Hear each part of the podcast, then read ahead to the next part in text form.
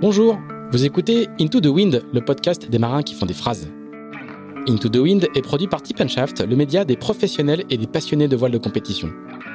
Tip Shaft, ce sont deux newsletters hebdomadaires en français et en anglais, des podcasts, des événements, des formations ainsi qu'un festival de films et un studio de production de contenu que vous pouvez retrouver sur tipandshaft.com. Je suis Pierre-Yves Lotrou et je vous souhaite la bienvenue dans ce nouvel épisode d'Into the Wind.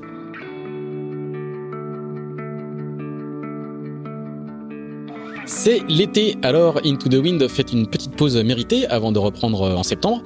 Mais d'ici là, nous vous proposons de plonger dans nos archives et de passer les prochaines semaines avec des cadors. Voilà, on va les appeler comme ça. Dans la perspective de la prochaine Solitaire du Figaro qui débute le 18 août, nous avons en effet choisi 5 épisodes d'Into the Wind où l'on retrouve des marins qui ont tous en commun d'avoir gagné la très relevée classique estivale, d'où le titre de cette série, Un été avec des cadors. Ces cinq prochaines semaines, vous allez donc pouvoir écouter ou réécouter les épisodes d'Into the Wind avec Charles Caudrelier, Yann Eliès, Johan Richaume, Quito de Pavan et Pascal Bidigori, que du lourd. Toute l'équipe de Tip Shaft se joint à moi pour vous souhaiter un bel été et on se retrouve début septembre pour la saison 4 déjà d'Into the Wind.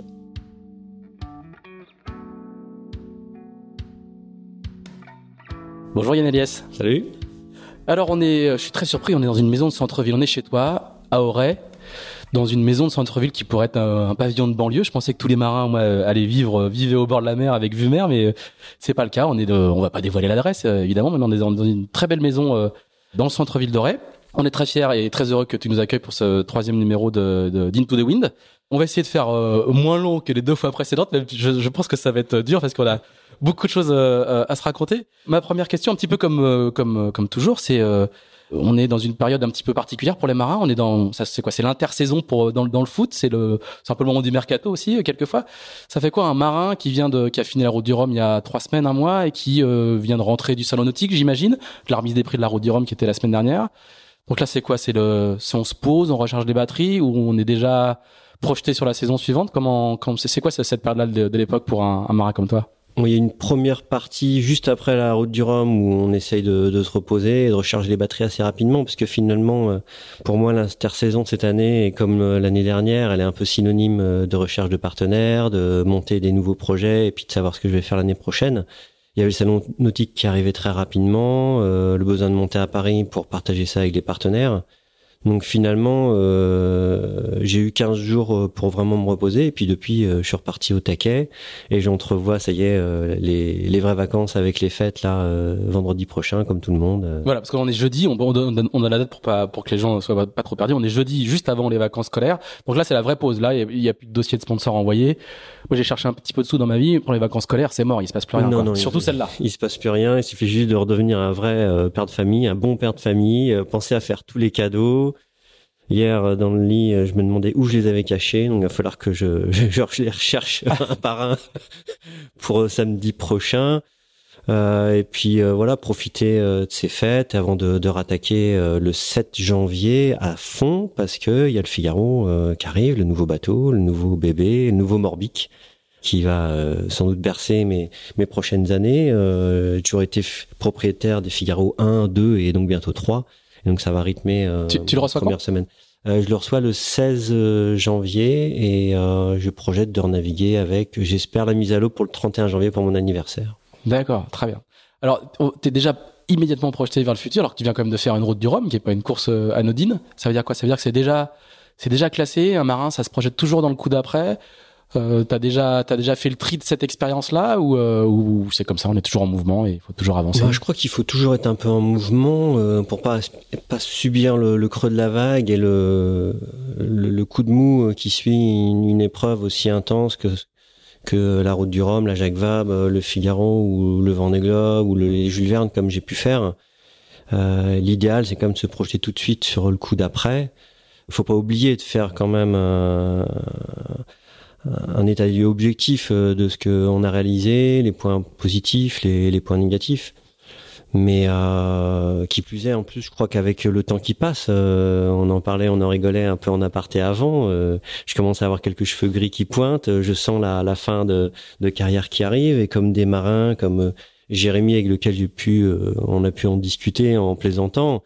Là, on a une soif de profiter de ces, ces dernières années de, de carrière sportive Et donc voilà, c'est un peu la fuite en avant, essayer de faire le maximum de choses dans le temps qui nous reste et qui nous est imparti.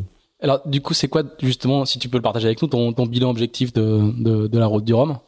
Ben, je dirais que je suis satisfait d'avoir fait deuxième euh, parce que c'était un peu inespéré. Bon, énorme bagarre quand même. Hein. On vous a vu tous arriver très très très, fatigué. très très très fatigué quand même.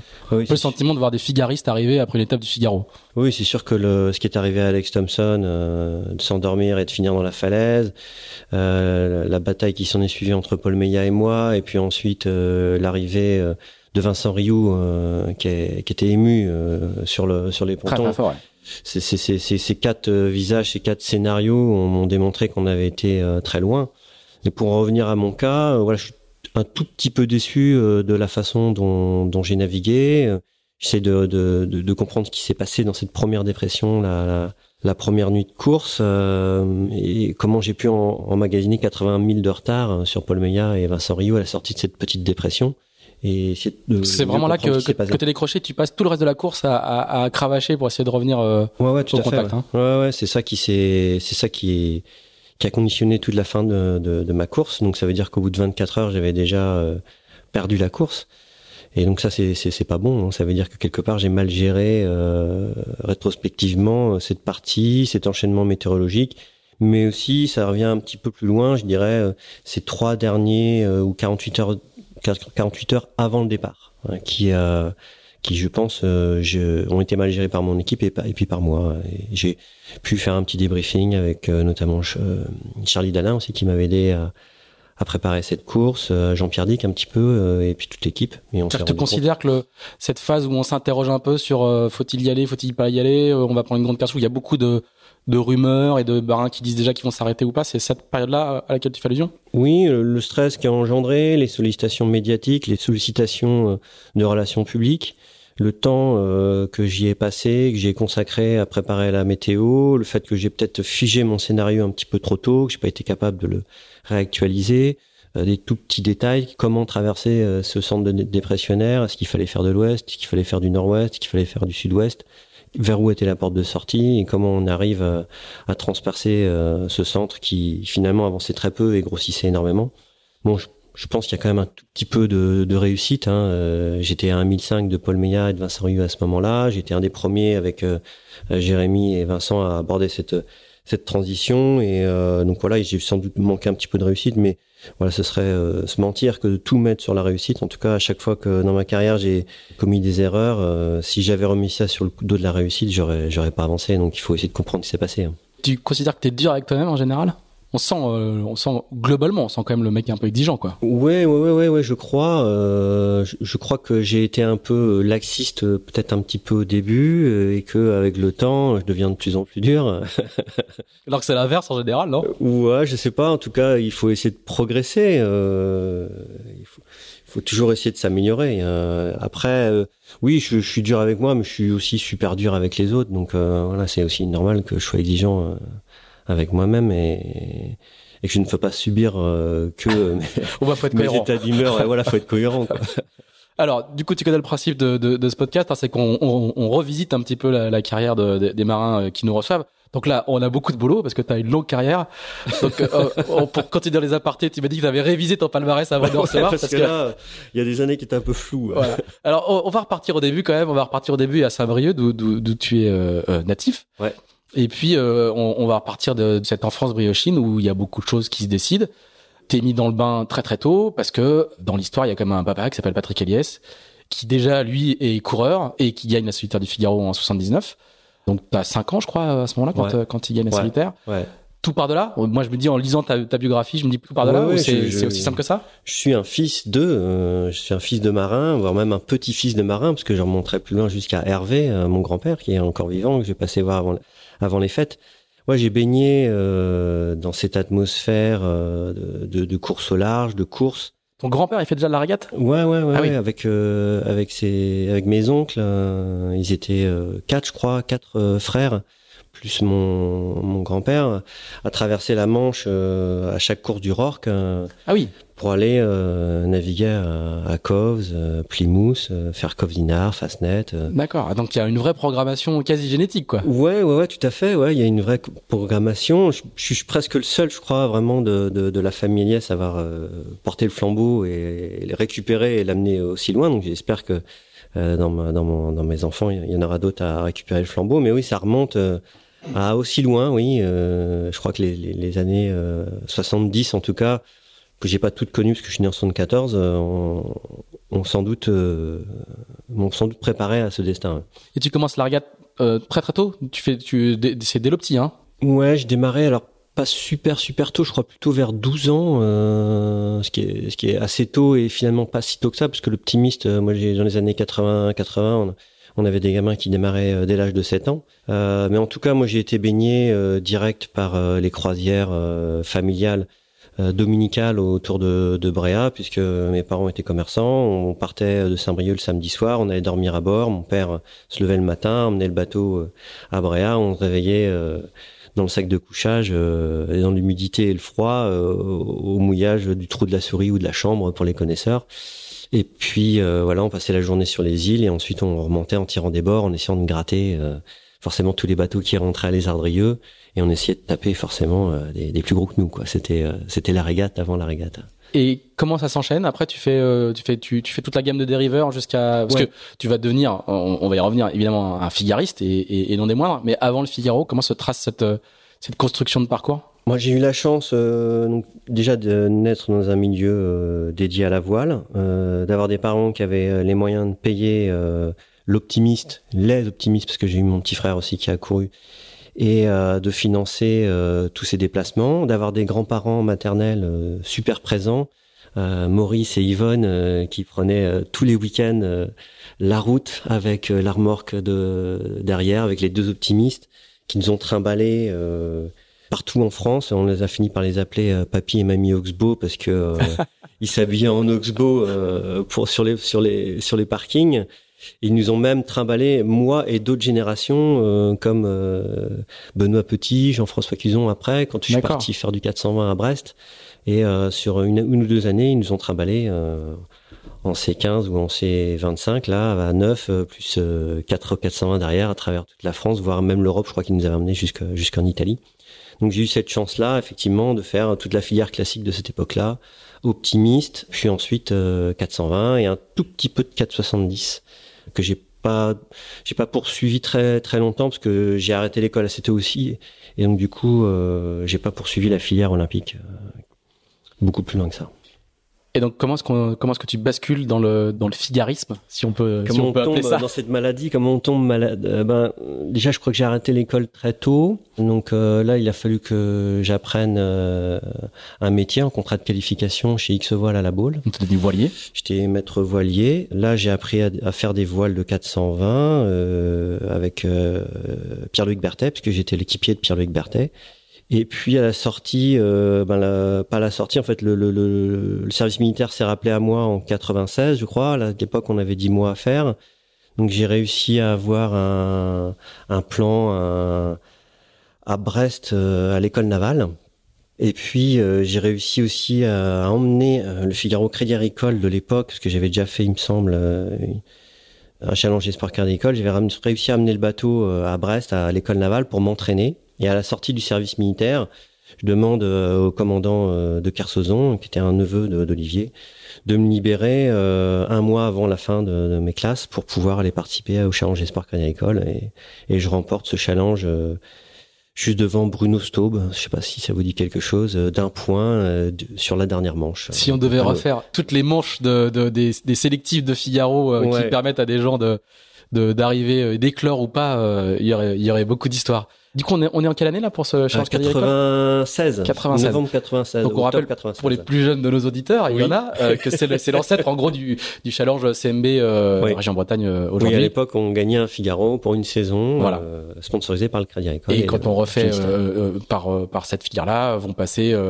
donc toi, Armel Lecléache, Franck Camas, il y aura Sébastien Josse. Voilà, il va y avoir beaucoup beaucoup de de Bollinge, c'est dire l'efficacité du système. Et alors là, du coup, moi j'ai regardé, j'ai fait comme toi, j'ai regardé ta biographie avant, avant, de venir. Et là, c'est une entrée en religion, quoi. Ouais. Quasiment. C'est pour ça que tu parlais de figarisme. Ben... Parce que vous êtes quelques-uns à avoir, en avoir fait beaucoup, beaucoup, beaucoup. Mais là, toi, quand on regarde cette année-là, 96, c'est vraiment l'année où tu rentres dans le, dans, dans, cette, dans cette classe et pour quasiment plus jamais en sortir, tu vas faire des, des excursions euh, ailleurs, mais tu vas vraiment euh, de. Je rentre un peu effectivement en pèlerinage et en religion en 97. Et malheureusement, je me rends compte que je suis pas à la hauteur euh, de ce que j'espérais être. C'est-à-dire que sur les grands prix, les premières manches de grands prix, j'éclose et j'éclate très très vite. Mais par contre, dès qu'on part sur la solitaire de Figaro, c'est une catastrophe totale. Je suis pas du tout capable. je suis capable de passer la boîte d'engagement en tête et de, de finir, je crois, 24 heures derrière Franck Camas pour ma première étape du Figaro avec les parents euh, qui étaient au bout de l'acheter à se demander euh, quand leur fils allait arriver. Pour la petite anecdote, euh, il y avait aussi les parents de Vincent Rioux. Donc il reste de l'espoir. C'est ce que je dis aux petits jeunes qui démarrent. bon voilà, on peut pas forcément faire premier bisu ou dans les premiers sa première solitaire du Figaro. ça arrive que qu'on écume et qu'on ramasse un peu les, les fonds de tiroir. Et toutes ces toutes ces années qui commencent, donc j'ai regardé hein, de 97 jusqu'à quasiment 2007 où tu vas faire de l'IMOCA. Tu vas, on, on, va en parler tout à l'heure. Tu vas faire deux trophées Jules Verne dans l'intervalle. Ça, c'est vraiment les années de construction. Ces dix années-là, 97-2007, c'est les années de construction de, de, de, le marin sont construits, quoi. Ouais, ouais, tout à fait. Ouais, j'ai des résultats euh, qui sont vraiment pas bons. Euh, je me rends compte que. Euh... Tu fais quand même premier bisu. L'année, l'année du. En 97, premier du championnat de France. Premier du championnat de France. Ouais, non, le premier bisu, je crois en 97, c'était Damien de Foxhall. D'accord. Euh, et deuxième, euh, Florence Artaud. Donc, j'étais quand même loin, loin derrière euh, ces, ces, personnes qui, ces coureurs qui avaient une vraie euh, culture de la course large. disons que ouais, ça a été euh, une construction qui a pas été facile, qui m'a hum, ouvert les yeux, qu'il fallait que j'apprenne ce qu'était la course large, et donc du coup d'aller voir ailleurs aussi à un moment donné, parce que j'ai tourné en rond 97, 98, 99, je tourne vraiment en rond, et là arrive The Race et l'opportunité euh, de partir là voir ce qu'il y avait plus loin sur des machines euh, un peu pionnières. Et au retour de, de The Race, euh, là, je, je, commence à devenir un marin. Tu fais The Race, raconte un petit peu le. Alors, je suis embauché. Ça, se fait un peu sur le quai, quoi. Hein oui, oui, je, je, suis embauché par Alvard Mabir pour finir Team Adventure à Cherbourg avec Yves Le Avec, Yves avec Lionel Le Monchois. J'étais embauché comme euh, technicien hors pair alors que j'étais capable de me percer un œil avec un tournevis. Mais voilà, je suis là, je suis dans le dans le truc et puis euh, au fur et à mesure, on voit les Américains, les, les qui arrivent, euh, qui, qui ont peur de la machine et puis ben, le jour du départ, finalement, je suis bien un des seuls à lever le doigt pour y aller. Et, ça se passe le jour du départ, quelques jours avant quoi. Ouais, une semaine, quinze jours avant, on m'annonce que je pars, hein, que j'ai ma place mais ça va pas plus loin que ça. Ouais. Et, je me rappelle très bien qu'effectivement, là, j'ai vraiment le sentiment de partir faire quelque chose de d'extraordinaire parce que euh, on savait pas, un peu comme j'imagine les, les premiers Vendée Globe, on savait pas où on mettait les pieds, on savait pas si on allait revenir, on savait pas si les machines. Allaient on rappelle, euh, pour l'époque, on est on est dix ans après le premier Vendée Globe. Personne a fait, euh, quasiment personne n'a fait le tour du monde en, solitaire multicoque euh, sans, sans, sans escale. Oui. Le trophée Jules Verne est un concept qui est assez récent. On est vraiment dans le dans l'exploration, quoi. Ouais, ouais, c'est une idée géniale de, de, de Bruno Perron, euh, qui après avoir euh, réussi à faire le tour du monde en 79 jours et quelques heures, donc battre le record euh, de Jules Verne, décide de lancer le pari un peu fou euh, de l'ultime, de, de, la course incroyable, ce qui s'était jamais fait. Alors il y avait en gros quasiment que les plans euh, Olivier, hein, qui ont réussi, à, à finir. J'ai eu la chance de participer à cette aventure, de pas la finir parce que je me blesse et je suis obligé d'être euh, débarqué en Nouvelle-Zélande. Mais je reviens de là, euh, ça y est, avec euh, enfin le goût du large. comme je suis blessé, je fais un peu de préparation mentale aussi et je commence à comprendre un petit peu les leviers, les déclics qui pourraient me permettre de me surpasser. à l'époque, les maîtres de de l'abnégation, j'appelle ça, c'est Eric Bourglazet, Jean Cam.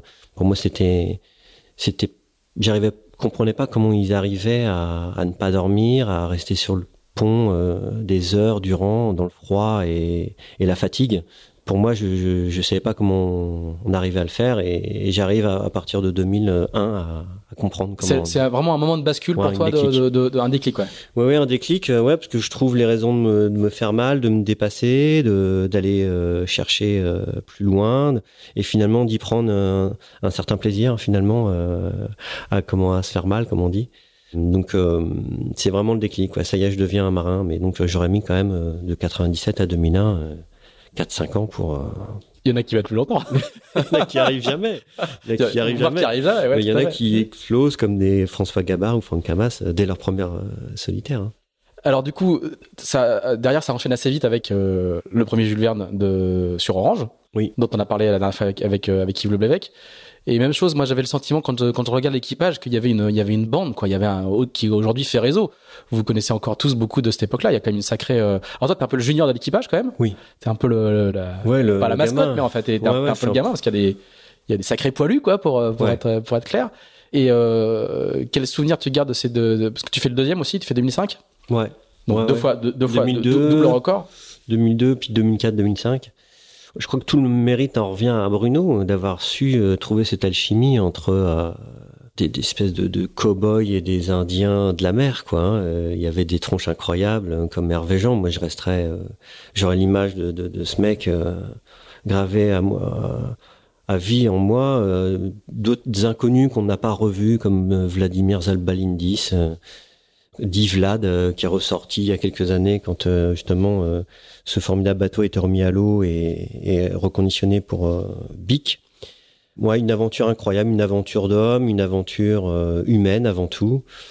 Et puis effectivement des, des souvenirs qui, qui, restent gravés entre nous, entre Yves Le Florent euh, Chastel, euh, Ludovic Aglaor, euh, qui resteront gravés à vie, c'est sûr, hein, ce qui s'est passé là. mais c'était aussi à la fin, je crois, un peu d'une époque, parce qu'ensuite Franck Hamas est arrivé avec une, une vue un petit peu plus professionnelle, bien qu'il ait fallu qu'il rebaisse un petit peu le curseur à, la baisse et qu'il se rende compte qu'il avait besoin de faire confiance à ce genre de, de marin, en allant chercher, je pense, Frédéric Lepetrec, Renan Le Goff mais euh, c'était un peu la fin d'une époque où effectivement on était capable euh, de partir, euh, de, de, changailler quasiment des. Je me rappelle, il y a un départ de tour du monde, on a, on a, on a pris quelqu'un sur le sur le bateau, on lui a fait son sac le matin parce qu'on s'était rendu compte que l'électronique marchait pas, il fallait absolument qu'on embarque avec un mec qui avait jamais fait de bateau avec nous. Je me rappelle, sans les nommer, euh, de personnes qu'on consignait dans la banette les premières 24 heures euh, parce qu'ils étaient pas aptes à faire de bateau. On, on, on allait voir Bruno en disant bon là c'est deux trois là, là je pense que ah ils seront euh, ils seront à même de d'accomplir leur mission dans 24 heures. Mais c'était là aussi que Bruno était intelligent, c'est qu'il était capable de comprendre ça de nous faire partir 24 heures en mer plus tôt, justement, pour que tout le monde se vide un petit peu ah, vous partiez avant, avant de franchir la ligne, vous partiez 24 heures de, 24 heures d'amarinage, quoi. Souvent, souvent, ouais, 24 heures d'amarinage, ah histoire que tout le monde euh, euh cuve, euh, se détoxine, se repose, euh, retrouve ses petites affaires. La nave détox. Voilà, c'était un peu la nave détox, que tout le monde retrouve un petit peu sa place. Et je, je, je comprends pas d'ailleurs pourquoi ça se refait pas comme ça, parce que je crois qu'effectivement, on a tous besoin, idéalement, même en partant faire un, une, route du Rhum, un, Jules Verne, on a tous besoin de ce, petit sas de décompression dans lequel on, rentre dans le bain et être capable, euh, sur la ligne de départ, de donner le meilleur de soi, quoi. Mais oui, ça a donné lieu à quelques quelques grands souvenirs euh, vraiment euh, sympas hein, qui nous font encore rire aujourd'hui. Du coup, c'est aussi le moment où, pour le coup, tu, tu changes un petit peu de, de, de statut, puisque du coup, en, en, accumulant les années de Figaro et puis ces, ces tours du monde là, ou ces bouts de tours du monde là pour The Race, tu vas réussir à trouver un budget pour le Vendée Globe. On est en, en 2007, je crois, ouais. 2006-2007, oui. avec Generali. Et donc là, c'est euh, la Champions League. Euh, alors moi j'ai un souvenir précis parce que euh, tu es sponsorisé par Generali, oui. qui a un autre athlète sous contrat, qui est Zinedine Zidane, euh, qui est au fait de sa gloire. Hein. Euh, on est euh, peu après la Coupe du Monde de 2006 de football où il a mis un coup de tête à Materazzi, enfin, tout le monde s'en souvient. Oui. Et je me souviens d'une visite de, du, du, chantier chez Multiplast où le, le, bateau était en construction où il y a des motards qui sécurisent les ronds-points parce qu'il y a Zidane qui arrive, quoi. et où on nous dit, euh, on met les journalistes dans un coin et on dirait, il va venir, vous pouvez pas lui poser de questions. Et moi, j'ai joué des journalistes demander des, demander des autographes à Zidane. Enfin, C'était une époque euh, complètement incroyable, quoi. Là, c'est vrai que le Generali a su faire un coup incroyable, euh, m'a offert euh, la possibilité de rencontrer un personnage euh, hors du commun. Tu vas le faire naviguer. Alors, le faire il est un naviguer, peu moins à l'aise que sur un terrain, mais tu vas le faire naviguer quand même. Ouais, je l'ai fait naviguer, j'ai rencontré, j'ai eu quelques instants d'intimité avec lui, euh, très très sympa. C'est, j'en garde un souvenir d'un d'un mec euh, très simple, déjà très intelligent. euh, on voyait qu'il y avait du talent, mais qu'il y avait eu aussi beaucoup de travail derrière. Tout de suite, il euh, sur le bateau, il a pas trouvé ses repères, mais enfin en tout cas, il a il a il a capté beaucoup de choses. Donc ouais, une, et là aussi effectivement des images un peu euh, incroyables comme ce, cette visite de chantier, mais aussi euh, le départ du Vendée Globe où il vient sur les pontons. On est obligé de Aux grandes dames de Philippe de Villiers qui, va, qui va crier à la privatisation du ponton, ça fait l'histoire. Ouais, ça fait une, toute une histoire, alors que finalement on y était pour pas grand chose. il y avait juste du monde qui voulait voir Zidane. Donc ouais, ouais, euh, ce, ce, ce Vendée Globe euh, était un- incroyable à tout point, euh, y compris sur euh, l'épilogue euh, malheureux Alors, avec l'accident. On, on va, on va y venir parce que c'est aussi une étape euh, très importante. Mais avant, est-ce que le, le Vendée pour toi à ce moment-là, c'est euh, le, le but absolu pour toi, c'est euh, le Graal comme ça l'est pour beaucoup beaucoup de de coureurs aujourd'hui, un rêve de môme. C'est c'est- c'est à ce statut-là pour toi ou c'est une pas une course comme l'autre, mais enfin une étape dans, dans une carrière de, de marin? Ouais, ouais, c'est dans mon dans mon T'as déjà fait deux fois le tour du souvenir, monde. Dans mon déjà- esprit, le, le tour du monde. euh, ouais, j'ai déjà fait le tour du monde. Il y a, y a ce premier graal hein, de- de- d'arriver à mettre un espace-temps sur euh, sur un tour du monde. Qu'est-ce que c'est le monde Euh, Quand t'es gamin, ça me paraissait tellement grand que ça me paraissait impossible d'en faire le tour euh, ou à pied ou en voiture ou à la voile. Et puis finalement, j'arrive à le faire euh, à la voile. Et finalement, ça me paraît pas si grand que ça.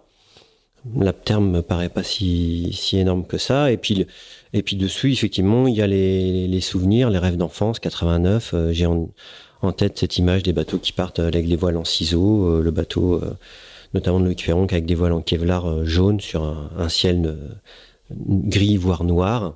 Et donc euh, oui, je me dis euh, c'est ce que j'ai envie de faire.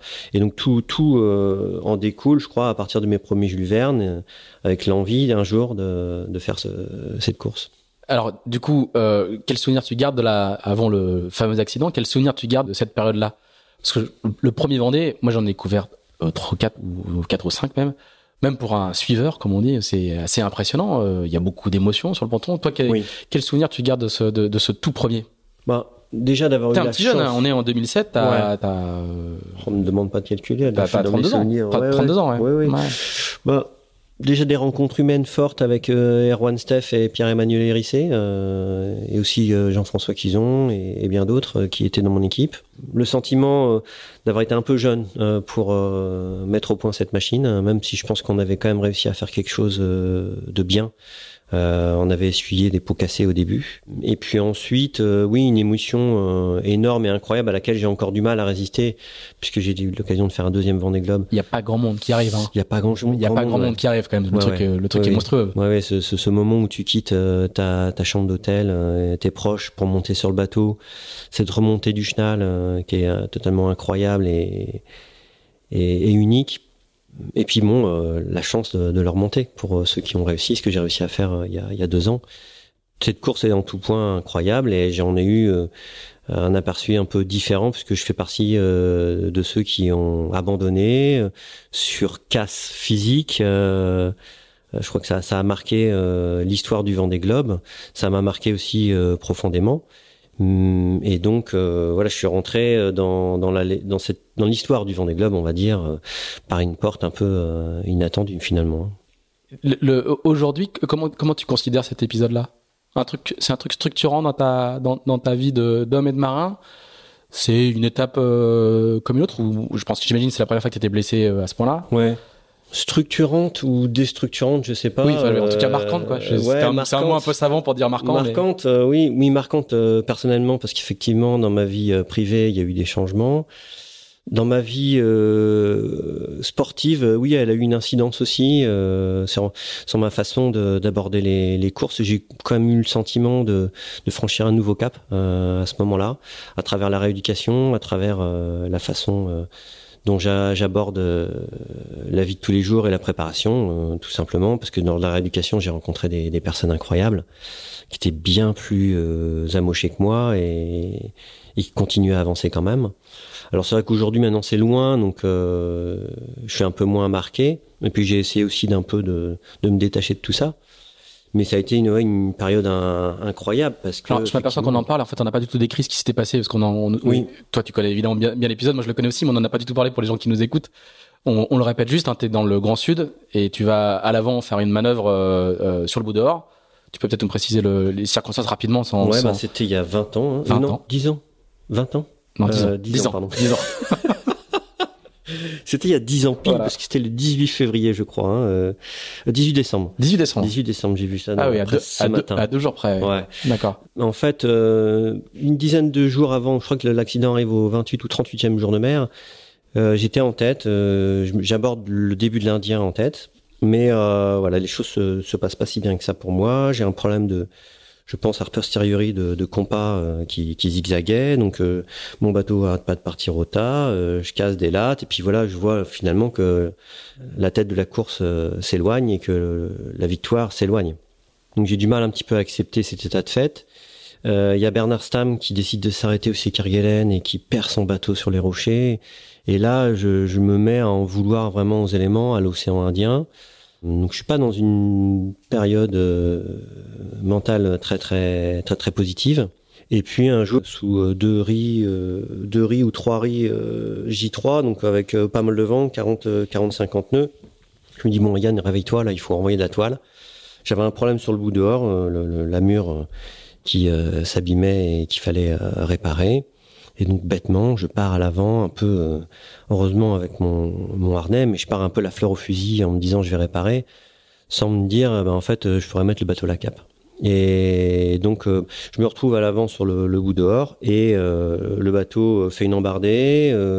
il y a sans doute un, peu de vent, une rafale qui arrive. Il, il accélère et puis je vois qu'il va enfourner. J'ai pas le temps de reculer et de revenir sur le pont, donc je m'agrippe au bout dehors. Et puis là, euh, le bateau rentre dans l'eau à, à 15-16 nœuds.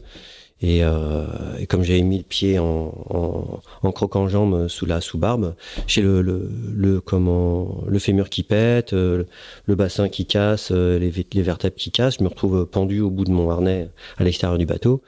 Et donc là, c'est la, c'est la, la grosse, la grosse merde. Du coup, euh, je réussis à, revenir sur le pont, euh, tant bien que mal, à, à ramper jusqu'à l'intérieur du bateau et de déclencher les secours. Donc voilà, le résultat, il est pas très bon. Euh, je suis plus capable de faire quoi que ce soit. Heureusement, j'ai réussi à déclencher les secours, d'arrêter le bateau, de le mettre à la cape, et voilà, j'attendrai. Tout ça avec un bassin pété, un, mé- un fémur pété et Oui. des vertèbres pétés. Ouais, ouais, ouais. ouais. Aujourd'hui, tu te, quand tu te dis ça, c'est, enfin, là, tu le racontes tellement simplement que ça fait. Moi, j'essaye de Ça fait passer bizarre. vite dessus Ouais, parce ouais, que ouais. si je traîne dessus Ouais, et ouais. que je me remets vraiment les images en tête, le fémur pété en deux, la jambe euh, quasiment à 90 degrés et la, la douleur associée, euh, bon, c'est pas des moments très drôles. hein. Hmm. Et, et du coup, euh, t'en as tiré euh, de- des, des leçons euh, euh, physiques, psychologiques. Ça, ça va changer ta façon de naviguer après. Ça t'a. Oui, un petit peu, oui, oui, parce que je me rends compte que euh, là, j'ai peut-être un, j'ai commis une erreur, c'est-à-dire que j'ai pas bien euh, pris la mesure de la situation. Quand on part pour bricoler à un endroit aussi euh, exposé, il faut bien mesurer le pour et le contre, euh, les différentes possibilités. euh, là, finalement, avec du recul, il aurait suffi que je mette le bateau à la cape, à y bricoler euh, tranquillement euh, sur le bout dehors et puis repartir, euh, ne serait-ce qu'une heure euh, sur un vent des globes. C'est Hmm. c'est c'est pin-up, c'est c'est nul, c'est c'est rien quoi. Et là, je manque de perdre la vie, je perds le bateau. Donc en plus derrière, euh, voilà, là, ma carrière a sans doute été un peu différente. Donc euh, ouais, le- les conséquences sont quand même sont quand même graves. Après là, où je suis vraiment heureux, c'est la façon dont euh, j'ai réussi à me battre et à revenir, parce que six mois après, je fais deuxième. Alors voilà, ça c'est ça qui est vraiment incroyable. D'abord, euh, moi j'ai un souvenir très précis sur le ponton de la base à Lorient, de te voir passer, recommencer les, les entraînements, et je me souviens qu'on est plusieurs sur le ponton à te regarder passer. On dit mais il est pas censé être en centre de rééduc. Mm. C'était assez impressionnant. Enfin, on, avait, on sentait une, une détermination, une presque un, un, un- je sais pas un goût de revanche. Tu vas me dire si c'est le cas ou pas, qui fait que t'as, euh, tu viens de décrire l'accident euh, en des termes très très précis. Donc on Ouais. imagine ce que ça fait. Et quelques mois après, t'es, t'es, je me souviens, t'es- tu te balades avec ton sac à spi, tu boites, hein. Ouais, je, je le- pense même que les premières navigations, je les ai faites avec la, la béquille ou avec une Voilà. canne, Et ouais. avec le sac à spi sur l'épaule, et on, on, on est plusieurs à regarder, on me dit mais, mais comment il fait quoi? Il y, a une, il y a une forme de revanche. Il y a une, il y a de la, il y a quoi Il y a de la, il y a de l'agnac qui dit bah, j'ai fait une, j'ai fait une bêtise et vous allez voir ce que vous allez voir. C'est, c'est quoi le moteur dans ces cas-là? Mais je crois que quand on a la chance d'intégrer un centre de rééducation comme euh, Trestel, euh, où j'ai démarré ma rééducation en Perros-Guirec, et ensuite à Carpap, on se rend pas compte, mais euh, tout le monde est dans cette dynamique-là. Hein. C'est, on rencontre euh, un système, euh, des gens, euh, une façon de, de vivre qui est en, complètement en décalage avec ce qu'on vit de, tous les jours. Il y a des gens qui se battent comme ça au quotidien. Il y en a encore en ce moment avec une force incroyable pour finalement certains ne pas récupérer tout ce qu'ils ont. Et c'est ça que moi j'ai rencontré là-bas. J'ai rencontré vraiment euh, une façon de vivre, de faire et de se battre euh, qui m'ont euh, qui m'ont plu, qui m'ont touché. Et, et, après, ben du coup, en découle voilà cette façon de faire. C'est même, euh, je crois, mon, mon kiné, euh, Joël, euh, à cette époque-là, qui voyait que je tournais en rond comme un lion en carge, qui voyait qu'il y avait un petit moment de flottement, de doute sur ma façon de d'aborder la rééducation. Il dit bon, écoute, appelle un copain là qui t'emmène à, prendre l'air. Donc c'est Jérémy qui m'avait emmené. Il me dit, ben, comme ça, tu verras un peu ce qui te reste à faire, et puis tu reviendras avec les idées un peu plus claires. Et je me souviendrai toujours d'avoir appelé Jérémy, qui vraiment m'a emmené, m'a aidé à passer la jambe par-dessus le la filière, m'a amené sur son bateau, on est parti euh, tirer quelques bords, euh, limite il m'aidait à passer d'un bord sur l'autre. Enfin, J'en ai vraiment un, des moments très émouvants. C'est pour ça aussi que j'ai cette euh, complicité avec Jérémy, parce qu'il m'a il m'a offert ce jour-là quelque chose que je pensais ne plus jamais pouvoir refaire, c'est-à-dire faire du bateau. Quoi. Et, et du coup, très très vite, le, la, la solitaire suivante devient un projet? Ouais. Il, il est. C'est un objectif? Euh, il l'est dès, dès l'Australie dans la chambre d'hôtel. Ah oui. Ouais. Et c'est, je le dois un peu aussi ça à mon entourage et à One Steph, c'est-à-dire que la première euh, visite du chirurgien euh, qui vient, là, le 1, la question c'est 1, est-ce que je vais pouvoir remarcher? Et 2, est-ce que je vais pouvoir faire du bateau? Et quand? Et il me dit, euh, normalement dans 6 mois, ce sera 6 mois, ben la solitaire c'est dans 6 et demi. Voilà, l'objectif est tout trouvé, il n'y a plus qu'à. C'est aussi simple que ça, quoi. Ouais, alors non, c'est pas aussi simple que ça parce que c'est vrai que euh, y a quand même eu tous ces moments de doute où tu sais pas si tu vas remarcher, si tu vas pouvoir refaire du sport, si tu vas pas euh, paniquer, mhm. paniquer aussi. Euh, si tu la première fois que tu vas à l'avant du bateau. Il y a eu un deuxième élément déclencheur, c'est la solo Concarneau que je remporte euh, alors que je venais juste pour voir si j'étais capable de faire une course. Donc euh, voilà, de, l'objectif de d'essayer de reprendre une vie normale euh, en tout de suite. L'objectif suivant, c'est de gagner la solitaire. Ce que m'empêchera de faire euh, Nicolas Luneven. Mais bon, quelque part, voilà, c'était une victoire quand même. Oui, c'est correct comme, comme, comme, comme, comme, résultat.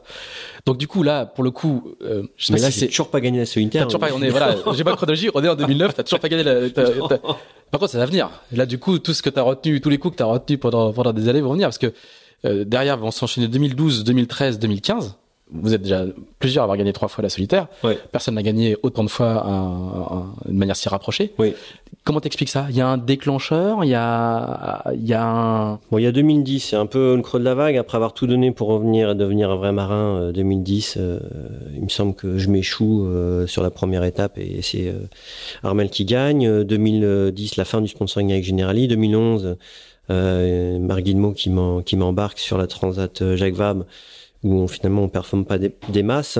Donc là, je me retrouve. Pour l'histoire, hein, c'est le, c'est le, c'est le, le, sauveur, le, sauveur quelque part, hein, mm. qui vient euh, me donner un coup de main. Juste pour le, pour le, revenir sur cette, sur cette Jacques Vabre, il y a, y a pas une, une, sorte de presque de pression médiatique à ce que vous fassiez équipe sur la Jacques Vabre après l'histoire que vous avez eue tous les deux, ou, ou ça vient naturellement? Je crois que ça vient naturellement. C'était une envie. Euh, Parce que l'histoire est belle, du coup. Elle est... Ouais, je correspondais aussi un peu au stéréotype euh, de, de jeunes marins, de jeunes loups que, que Marc Guillemot voulait embarquer, comme moi je le fais aujourd'hui euh, sur mes expériences en double, où je cherche plutôt à naviguer avec des petits jeunes qui, m'apportent.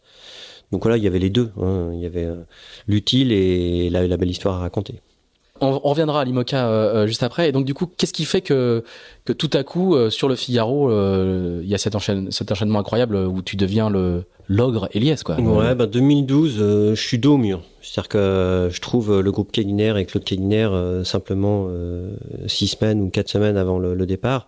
Je décide très rapidement que cette fois-ci, de toute façon, coûte que coûte, j'irai parce que j'ai toujours eu un, une petite, un petit année d'avance euh, financièrement pour pouvoir éventuellement euh, courir sur mes propres fonds. Donc là, il y a une hargne énorme de se dire bon, je pensais avoir fait le plus dur en revenant sportivement et qu'on m'enlève cette étiquette de naufragé des mers du Sud pour devenir un vrai marin.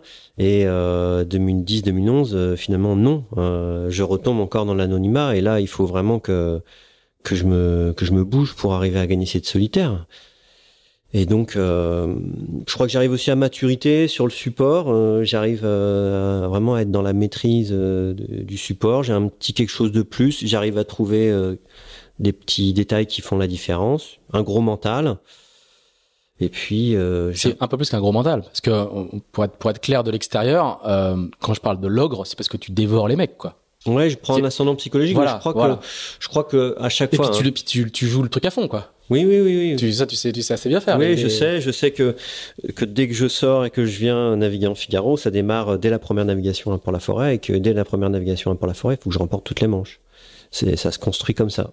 Il faut. Euh... et ça, c'est un. On est, en représentation, on est en, en, en, régate et en Figaro. Mon Figaro démarre dès euh, le premier entraînement pour la forêt. D'accord. Et, et ça, c'est, c'est nouveau ou c'est, ça a toujours été comme ça? J'ai toujours été, euh, j'ai toujours ressenti un besoin, et je vais ressortir le même besoin cette année, euh, de me retrouver à Port-la-Forêt sur mon Figaro, euh, 1er février, quoi. Et puis prêt à en découdre tout de suite. C'est un besoin vital, je crois que là, on, on sort de la trêve, on est en plein dans la trêve, là, on fait du gras, on va manger, euh, on fait plus beaucoup de sport. Euh, même si on essaye euh, de continuer à se maintenir, mais il y a un besoin vital et viscéral d'attaquer la saison à Port-la-Forêt. Hein. Mais, mais, cette détermination, je veux dire cette, cette envie de, de, de bouffer tout le monde sur l'eau, ce, ce, côté justement ogre que j'évoquais, il a toujours été là ou moi j'ai le sentiment que c'est vraiment le, de Ouais, il a, il a, il a, sans doute apparu à ce moment-là. Hein, c'est sûr. J'ai été plus, euh, plus fort mentalement. Euh, il y, a sans doute un moment donné où tout, tout, tout s'imbrique, hein, euh, tout se met euh, en boîte, tout le goût de la victoire aussi, qui ressemble un peu au, goût du sang, hein, c'est-à-dire on en devient vraiment très très accro. Et, et ça, ce sentiment-là, effectivement, ne m'a plus quitté depuis. Mais bon, finalement, je suis passé à peu de choses près de jamais la remporter, hein, cette solitaire 13e participation. donc comme quoi les choses s'emboîtent parfois un peu par, euh, par hasard, je pense. Euh. Alors, explique-moi maintenant, c'est un truc qu'on voit presque à chaque fois sur les dernières solitaires. Le, vainqueur de la solitaire, il gagne rarement une seule étape. Il y a une forme de d'état de grâce. Oui. Est-ce que les joueurs du, du, du, top 10 le disent euh, il a, cette année, il a un truc en plus. Il a la vitesse. Il y a, il y a une forme de, de, de conjonction d'éléments. Et le, je me souviens d'une interview avec l'ancien le, DTN de l'équipe de France de voile qui parlait de la bulle olympique. Mhm. où il disait on est à un stade où tout le monde maîtrise le support, où psychologiquement tout le monde est, est préparé, physiquement tout le monde est au top, et ça, la différence se fait sur quelque chose d'immatériel, d'insensible. Est-ce que c'est ça aussi euh, quand on remporte trois étapes sur quatre sur une solitaire, quand tous les coups, euh, tous les coups que vous tentez passent, euh, une forme de fluidité totale qui est, qui est fascinante, quoi. Bah, je crois que c'était aussi dû à la, à la qualité du du Figaro 2 et, et le fait qu'on qu'on arrivait sur la fin d'un cycle, tout le monde maîtrisait le support et donc on est un peu comme dans les Jeux Olympiques, effectivement dans cette bulle olympique où tout le monde maîtrise le support et il faut avoir trouvé un, un petit plus. C'est ce petit plus, je pense qu'il est mental. Il se construit sur l'avant-saison, sur les entraînements, où on commence petit à petit euh, à prendre un ascendant psychologique clairement euh, sur les autres. Et on a vraiment le sentiment que, effectivement, très rapidement, dans cette première, deuxième, troisième, troisième étape, les autres renoncent. Finalement, ils se disent, ben, l'autre est plus fort que vous. Euh, c'est irrémédiable. Alors il y a il y a des, des empêcheurs de tourner en rond. Je pense notamment à Xavier Macaire qui euh, est toujours capable de renverser la situation euh, sur la fin. Euh, mais j'ai le sentiment qu'il y a quand même un aspect psychologique très très très important. Et ce, ce plus-là, t'as l'impression de le maîtriser ou il arrive certaines années, pas d'autres années. C'est ça qui est le, le, le, plus surprenant, c'est que quelquefois euh, euh, bah, on, voit des débuts de saison dominateurs et puis euh, et puis le, le, gars qui tient pas la route sur la solitaire et alors qu'à contrario euh, c'est un autre qui pour qui c'est l'état de grâce. On a l'impression, je dis, d'impalpable quoi. Une recette qu'on peut pas reproduire, qui s'apprend pas dans les centres d'entraînement. Non non, tout à fait. Moi j'ai eu le sentiment, j'ai eu la chance hein, de de sentir ce sentiment de maîtrise. donc à trois reprises, trois quatre reprises mais c'est quelque chose qui qu'on sent venir petit à petit, quoi. Et, généralement, on arrive du coup au départ de la solitaire avec une vision euh, très claire euh, de ses de ses forces et des faiblesses des autres, qui fait qu'effectivement les choses sont un peu irrémédiables. Après, il faut quand même faire attention de ne pas être trop sûr de soi. On en a vu se prendre le pied dans le tapis euh, à plusieurs reprises. Mais oui, c'est quelque chose d'un petit peu impalpable. Alors, euh, on, peut en préparation mentale arriver à, remettre ça euh, en place. C'est ce que j'ai essayé de faire, je me rappelle, dans les années justement 2000-2001 avec Gilles Lemonnier qui m'a donné les clés pour arriver à. Gilles Lemonnier, c'est préparateur mental de, de, de l'ENV et de la Fédé. Gilles Monnier, de, la, de la Fédé et de, et de l'ENV, je crois, c'est ça Oui on peut aider, on peut en tout cas créer les bases de cette mise en place euh, de la maîtrise de soi, du support. Et, tu fais toujours de la préparation mentale aujourd'hui? J'en fais plus. Je pense que je vais en refaire un petit peu parce que j'ai l'impression d'avoir deux trois sujets à travailler. Mais en tout cas, sur ces dernières années, à un moment donné, quand j'ai quitté Gilles, j'ai eu l'impression qu'il m'a vraiment donné les clés pour être autonome. Là, je sens qu'il y a deux trois trucs que j'aimerais bien travailler. Quand on parle de préparation, j'ai une, une, autre question qui me vient, c'est que je me souviens d'un communiqué qui a été fait quand tu étais euh, sur le sur le précédent Vendée Globe où tu parlais de la préparation physique et on avait vraiment le sentiment que tu découvrais la préparation physique et la nécessité de se préparer ce qui semble aujourd'hui un peu euh, un paradoxe parce que c'était il y a il y a, il y a quelques années c'était c'est-à-dire que tu tu fais encore partie de la génération qui qui s'y est mis en cours de en cours de carrière quoi. Ouais ouais tout à fait ouais parce que moi mes idoles euh, c'était Jean Cam Michel, Michel Desjoyaux même Michel tu demandes à Michel il fait pas beaucoup de sport hein, mmh. il, il fait beaucoup de voile mais il fait pas beaucoup de sport. Euh, et donc oui, je me suis, je m'y suis mis finalement euh, assez tardivement. Euh, c'est Franck hein, Camas hein, qui a qui a imposé cette façon de, de, faire et de de se préparer. Et puis je me rends compte que et l'évolution des supports aussi. Oui, l'évolution des supports. Euh, le goût de la performance, euh, le goût de faire du sport aussi, et puis cette nécessité aussi avec l'âge qui arrive. Hein. Il faut pas négliger ça. Hein. C'est clair. Du coup, après cette, euh, cette, euh, cet enchaînement euh, euh, sublime, quoi, hein, 2012, 2013, 2015, où tu laisses, tu laisses que quelques miettes à tes, à tes adversaires, il y a une nouvelle séquence IMOCA qui s'ouvre, complètement différente de la, de la précédente, puisque tu pars avec le groupe Keguiner et tu vous rachetez, enfin c'est le sponsor qui rachète le l'ancien safran de, de Guimau, une histoire qui va nous amener jusqu'au jusqu'au dernier dernier Vendée Globe revenons un petit peu dessus. Comment comment, ça se passe? C'est pas un gros projet, hein, c'est pas une grosse équipe. C'est un, un projet euh, euh, avec des moyens euh, des moyens moyens, si je puis si je puis dire, un peu, en, un peu en mode commando, mais avec un avec un très bon bateau. Comment tu vis cette euh, cette période là ben moi j'ai quand même l'impression euh, que la, ma rencontre avec euh, Claude Keguiner, elle arrive en même temps que ma réussite, tu vois. Donc j'ai un peu l'impression d'être tombé pas sur mon sauveur, mais enfin sur quelqu'un qui qui m'amène à la performance aussi, une vraie rencontre. Et donc on, je lui dis, moi je pense qu'il faudrait qu'on aille sur le Vendée Globe. Alors je me rends compte que euh, que c'est trop gros pour euh, c'est sans doute un peu trop ambitieux. Alors, le groupe Kigner, hein, c'est une entreprise familiale de distribution de matériaux, oui. euh, comme il en existe euh, plusieurs en oui. France. Comme, Basée à l'Andivisio, euh, une entreprise qui a 70 ans, qui a eu 70 ans cette année, que, que Claude détient de, de, son père et qu'il est en train de transmettre à, à son fils l'année prochaine. Et puis ce rêve un peu fou lui vient aussi en se disant voilà moi je vais je vais quitter l'entreprise, je veux montrer la voie, je veux euh, que le nom Keguiner court, court autour du monde et décide de s'élancer dans, dans cette aventure là. Et donc euh, on décide un dimanche matin après une partie de pêche à la crevette euh, la nuit. Il n'y a pas le droit normalement, mais on est à la pêche à la crevette du côté de du nord par là-bas, je dirais pas où. et le lendemain matin, il y a au café, là. oui, il y a un peu prescription, mais, euh, mais ça fait partie des petits plaisirs que j'ai eu avec Claude, justement d'aller à la pêche à la crevette de nuit. On se décide à Roscoff sur le sur le terre-plein du port, en allant euh, visiter son, son, son bateau de de pêche, euh, de partir faire faire le, le Vendée Globe. Et donc très rapidement. Alors c'est une relation de sponsoring à l'ancienne, quoi. C'est une relation d'abord uniper, enfin personnelle entre entre deux hommes il n'y a pas de conseil d'administration, il n'y a pas de stratégie euh, euh, marketing très très bien établie précisément. On n'est pas, on est dans le, on est dans le coup de cœur quoi. On est dans la rencontre humaine. C'est vrai qu'après euh, 13 ans, je crois, de partenariat avec Generali, où là aussi j'ai eu des, des, des rencontres euh, d'hommes, mais pas du PDG. Euh, c'était plus avec la directrice de la communication, Marie-Christine Lannes à l'époque. Là, il y a une vraie histoire d'homme. Effectivement, il y a une une connivence, une capacité à se dire les choses en face, euh, d'obtenir des rendez-vous, d'exposer les choses euh, librement, simplement, qui est l'idéal pour un skipper. Hein. Avoir accès directement au décideur, d'avoir euh, la capacité de lui exposer ses projets, ses envies, ce qui est possible de faire, pour combien, et, une capacité à, à répondre et à, à, décider très rapidement. Ça, c'est le top du top. Donc du coup, ça commence avec la première course avec le ah, avec l'Imoca euh, Avec euh, l'Imoca Keguiner, euh, je pense que c'est la Transat. C'est la Jacques Vabre en 2015. Avec euh, Charlie. Avec Charlie là. Ouais, avec Charlie où là on est en tête.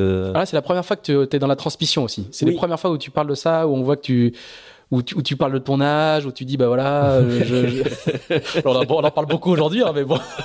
Ouais, c'est vrai que je rencontre Charlie sur les bancs de l'école à, à Port-Laf et je suis vraiment intrigué par euh, par ce personnage.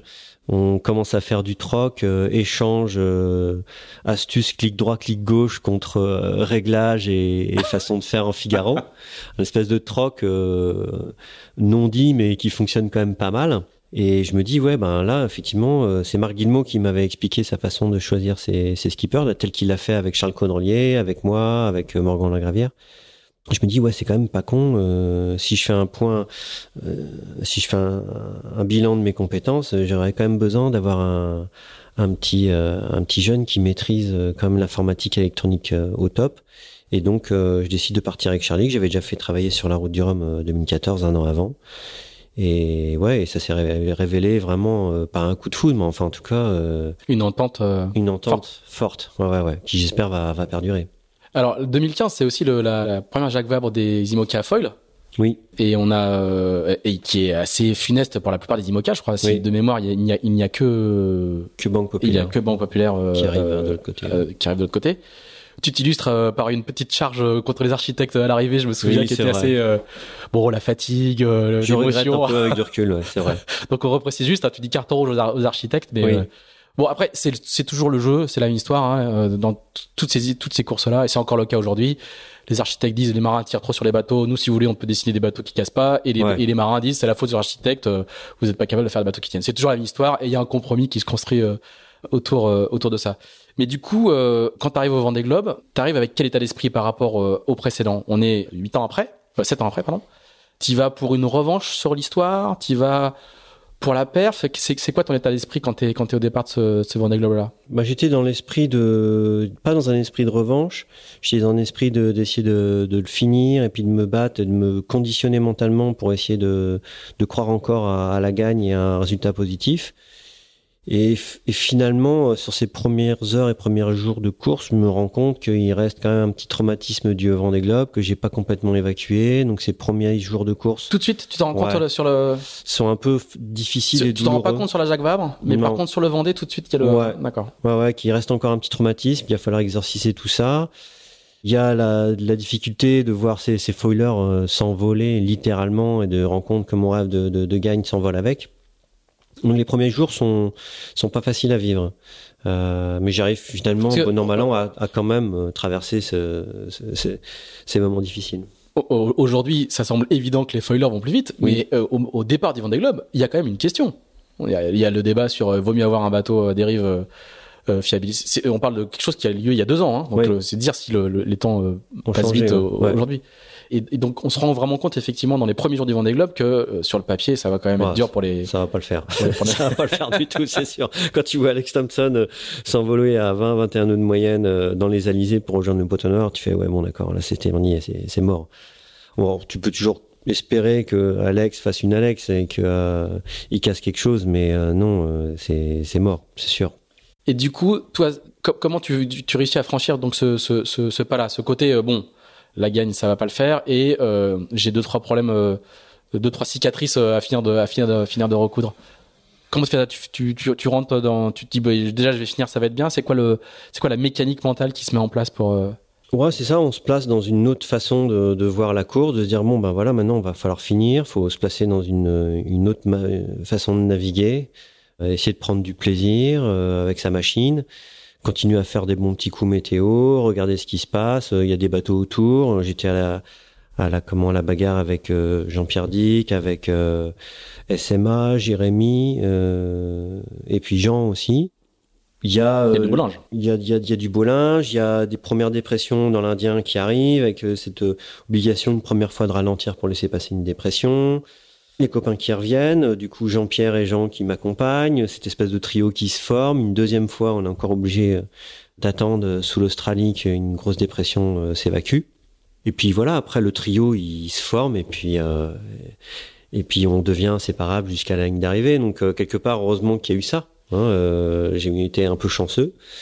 Euh, je pense à d'autres marins comme euh, Bureau Vallée euh, qui se sont retrouvés tout seuls avec des bateaux 1000 devant, 1000 derrière. Ça a dû être quand même plus compliqué. Donc finalement, moi, je vis un très beau Vendée Globe avec une histoire incroyable avec Jean-Pierre et Jean où on se croise, on se voit, on se parle et on se bat et on remonte le chenal des Sables d'Olonne tous ensemble. Et donc, il a quel goût ce, ce chenal que tu découvres pour la première fois ouais, dans ce sens-là? C'est marrant, hein, je, je, me suis surpris à quelques heures de l'arrivée euh, de me dire que je couperais bien une d'arrivée, que je rentrerais bien à Lorient dans l'anonymat le plus complet. Donc il y a ce sentiment de se dire merde, je me retrouve à terre, il va encore y avoir du monde et puis il va falloir se, se, se réadapter à la vie pro, euh, de terrienne, qui je pense effectivement ont dû marquer euh, ces pionniers qui étaient euh, Poupon, Lamazou, euh, Vandened. Imagine VDH là, quand il va rentrer. VDH, 180 jours de mer. Je suis euh, pas de près, mais enfin je suis ce qu'il fait de, avec attention. Et puis finalement les personnes qui arrivent à bord et puis voilà tu lâches, tu te laisses aller et finalement t'es content euh, et tu vis euh, voilà ce moment euh, intensément. Alors moins intensément que je pense que le départ, mais euh, tout de même. C'est moins fort qu'un, c'est moins fort. Une arrivée c'est moins fort qu'un départ? Ouais, ouais, j'ai l'impression. Ouais. En tout cas je le vis pas de la même manière. Mais heureusement, euh, voilà, on a, on a bien fêté ça. Euh, le sponsor était là, euh, les parents, tout a été bien fait. Euh, Erwan Steph a tout bien géré. euh, et là, j'en suis, je lui en suis encore euh, vraiment reconnaissant.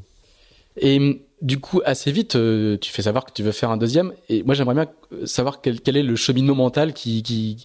Moi, j'ai fait très, pas beaucoup de bateaux par rapport à, à, à plein, plein de marins, mais le peu de transat que j'ai fait, à chaque fois, je me dis bon, là, c'est bon, là, plus jamais quoi. Et moi, c'était que des transats, quoi. Hein. Oui. Et comment est-ce que vous arrivez déjà à, à vous projeter? Comment ça devient euh, un job en fait qui fait que ouais, j'en ai fait un premier, j'en ferai bien un deuxième dans des meilleures conditions pour la perf, etc. Quel est le, le, le cheminement mental qui Le mécanisme, c'est d'envie de faire toujours mieux, mieux que la dernière fois. Là, sur ce Vendée Globe, j'aimerais bien y aller sur un bateau à foiler. Euh, j'ai regardé les, vidéos euh, d'Armel Lecléache et du mano à mano avec euh, Alex Thompson. J'ai encore en tête euh, ce, duel aussi entre François Gabard et Armel. C'est, vivre ça, quoi. Vivre un, quelque part un Figaro planétaire sur le Vendée Globe. C'est, c'est, c'est le, le, le Graal. Et puis quand on l'a gagné, c'est là où je comprends pas trop. C'est pourquoi ils veulent pas y retourner les autres. Alors peut-être que j'en aurai la réponse quand je l'aurai gagné. ah, si, Michel est revenu. Michel est revenu. Michel est revenu. Euh, Armel euh, reviendra peut-être. Mais bientôt ça fera comme les Figaro. Il y en a qui reviennent pour pour une quatrième victoire euh, en Figaro, puis il y a des gens qui diront qui diront qui reviennent pour une Oui. troisième ou une quatrième victoire dans un Vendée Globe. Après, je peux comprendre aussi euh, des marins comme Jean-Pierre Dick qui ont décidé de dire stop parce que l'engagement au quotidien est, est, est lourd.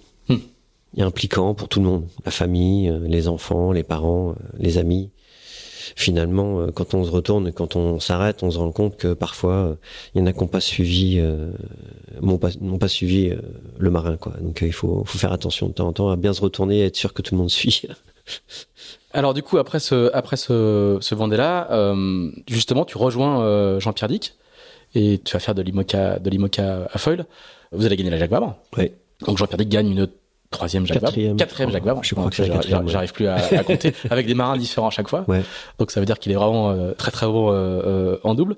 Euh, Raconte-nous un peu le, le, le personnage qui est, qui est Jean-Pierre Dick, parce que je pense que plus différent que vous deux, Ouais. ça me paraît compliqué à faire.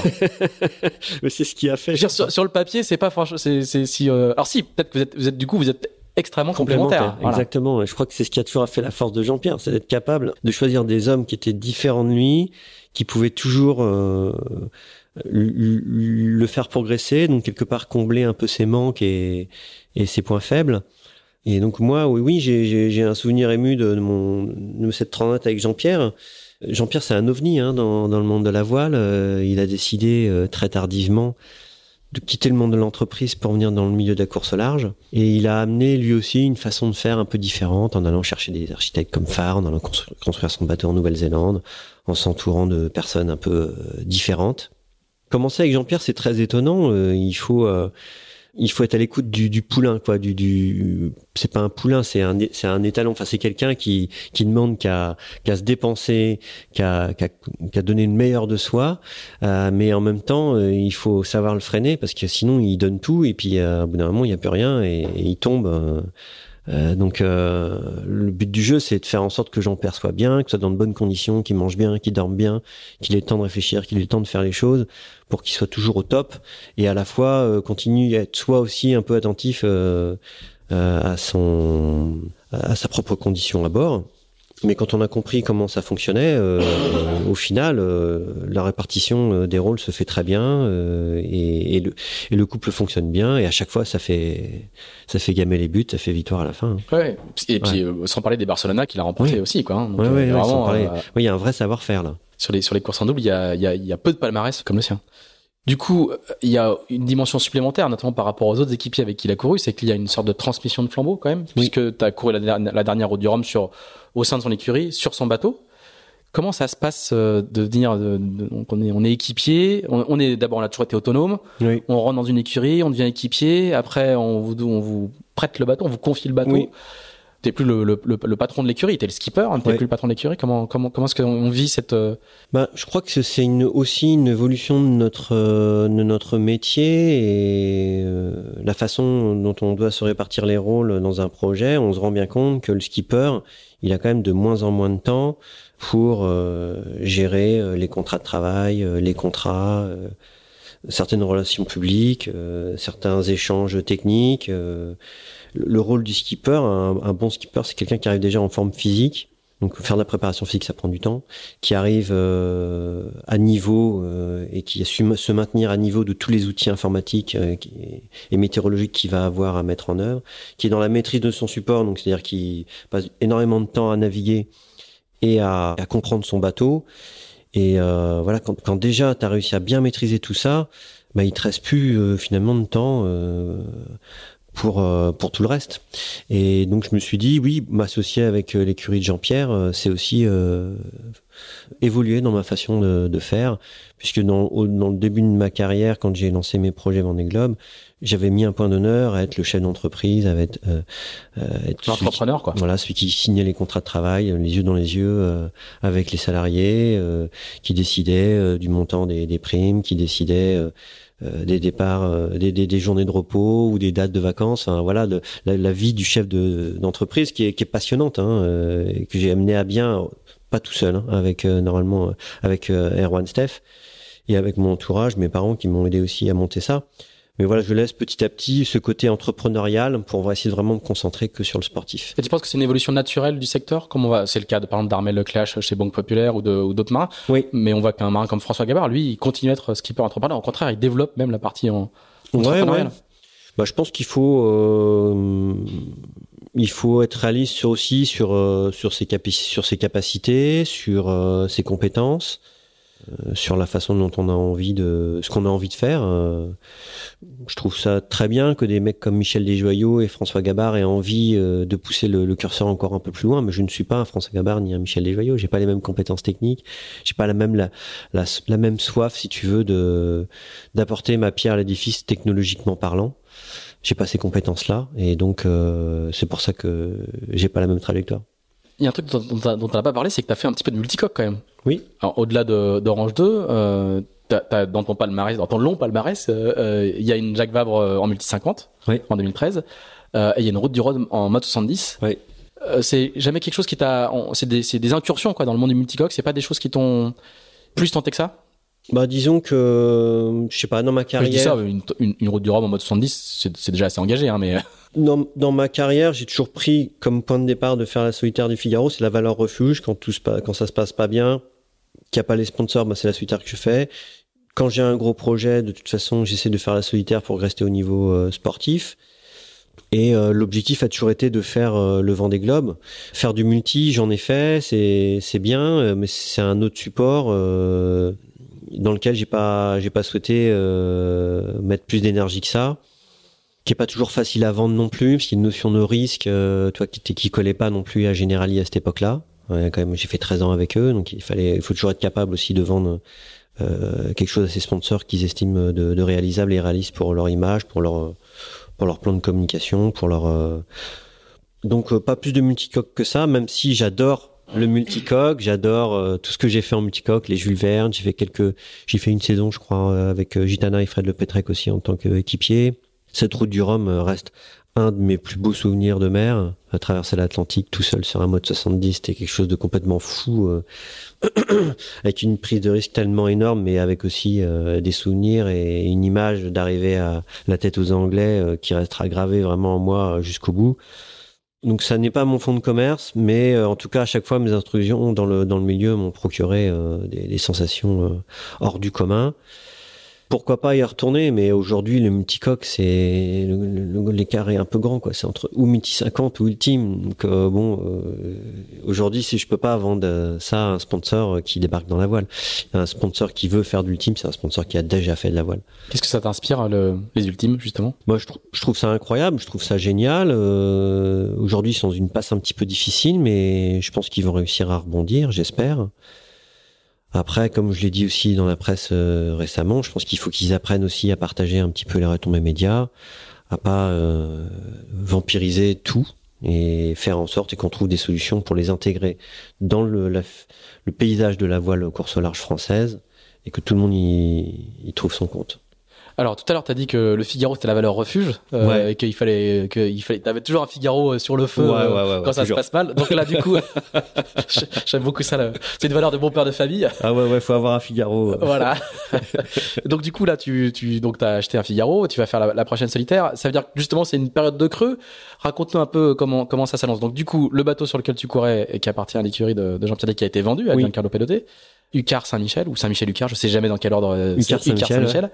Où est-ce que où est-ce que t'en es? Alors euh, on est jeudi, demain dans Shaft sort un papier sur le marché de l'IMOCA qui est extrêmement agité. Est-ce que tu lui dire le, podcast va sortir juste en même temps Donc tu peux, si tu peux est-ce que tu veux nous faire un petit point de, de, où est-ce que t'en es et de et de est-ce que tu vas investir ailleurs que dans des dans des, bah, les valeurs de, semaines, de famille? les, les, semaines se suivent et ne se ressemblent pas. Il y a des semaines euh, pendant le, le, le salon nautique où j'étais très euphorique où j'avais le sentiment que j'allais pouvoir repartir tout de suite euh, sur un nouveau bateau. Et puis euh, la semaine d'après, on apprend que tous les bateaux sont vendus. Les choses évoluent très très vite. Donc euh, je m'apprête plutôt à une année de transition et je pense pas que je serai sur mon propre IMOCA l'année prochaine.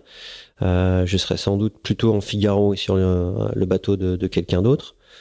Euh, je continue avec Absolute Dreamer à essayer de trouver des solutions pour être au départ du Vendée Globe. Ça passe euh, donc euh, par essayer de, construire un nouveau bateau. le timing va pas tarder à arriver à échéance puisque je pense que à partir du mois de avril, mai prochain, ce sera trop tard pour construire un bateau.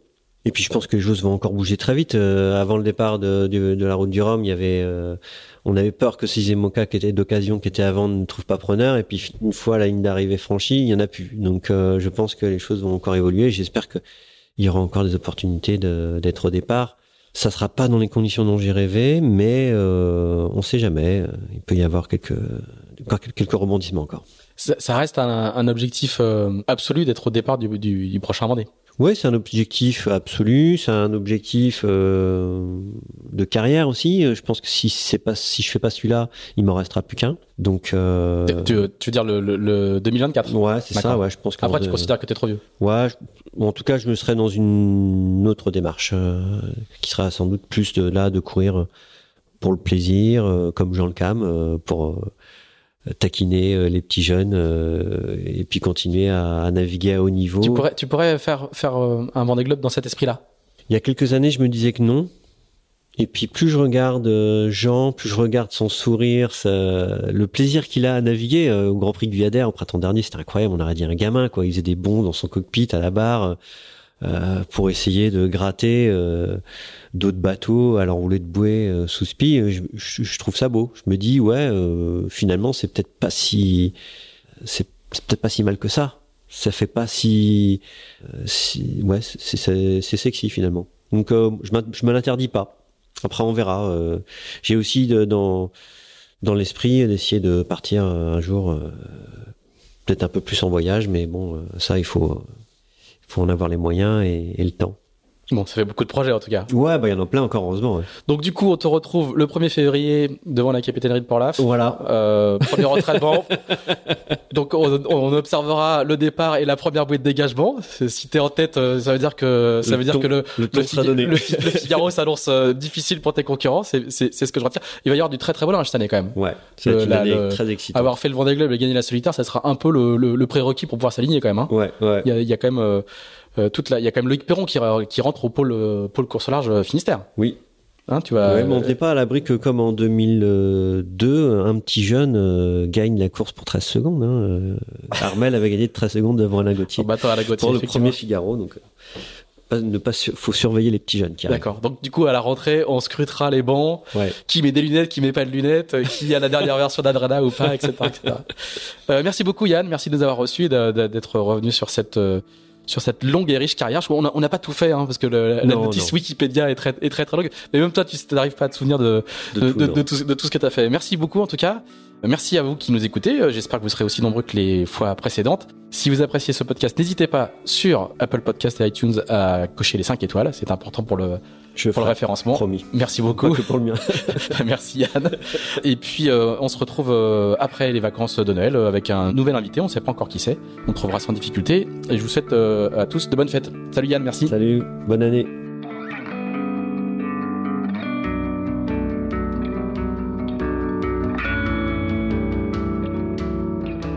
Merci d'avoir écouté ce nouvel épisode d'Into the Wind produit par Tip Shaft. Si vous l'avez apprécié, n'hésitez pas à le partager. N'hésitez pas non plus à nous dire ce que vous en pensez, en bien ou en mal.